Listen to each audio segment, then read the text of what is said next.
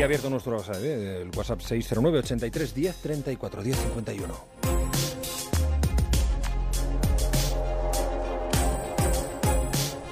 Sale de la discoteca y, y, bueno, llama a los amigos diciendo, bueno, estoy aquí fuera y eso, te voy a tomar el aire y desaparece. Sale a tomar el aire y desaparece. Aprovechando el pasado puente de mayo, Daniel Rodríguez y una veintena de compañeros planearon un viaje a Milán para celebrar la despedida de soltero de un amigo. Daniel es ingeniero superior en electrónica, tiene 28 años y trabaja en el Instituto de Física Corpuscular de Valencia. Él y sus amigos salieron eh, de casa el viernes. El sábado por la noche quedaron en la discoteca Alcatraz, donde estuvieron de fiesta, en Milán, y después de que saliera a tomar el aire, como escuchábamos a su tío, se pierde su pista. El domingo de madrugada los padres de Daniel reciben una llamada de urgencia desde el hospital de Milán.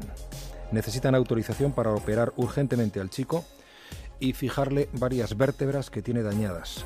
La familia se traslada urgentemente a Milán, donde la policía apenas les proporciona unos pocos datos. Daniel fue encontrado malherido en las vías de la estación de tren de Garibaldi, a un kilómetro y medio de la discoteca, con un fuerte traumatismo en la cabeza, golpes por todo el cuerpo y varias vértebras desplazadas. Después de la operación y de pasar ocho días en la UCI, el joven ha sido trasladado a una habitación de planta del hospital italiano donde poco a poco se va recuperando. Daniel no recuerda nada. Nada aportan tampoco las cámaras de vigilancia de la discoteca ni las que se encuentran en el hipotético recorrido hacia la estación. La policía especula con que el chico pudiera recibir una paliza y ser arrojado a las vías, pero no se ha detenido ni interrogado aún a nadie.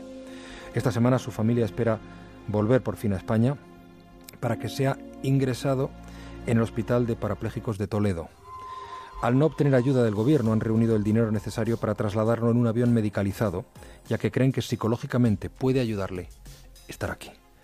Por delante tiene aún muchos meses de rehabilitación para ver cuánto, cuánto puede recuperarse. Una extraña noche de fiesta en Milán, de la que no se sabe nada, le ha cambiado la vida.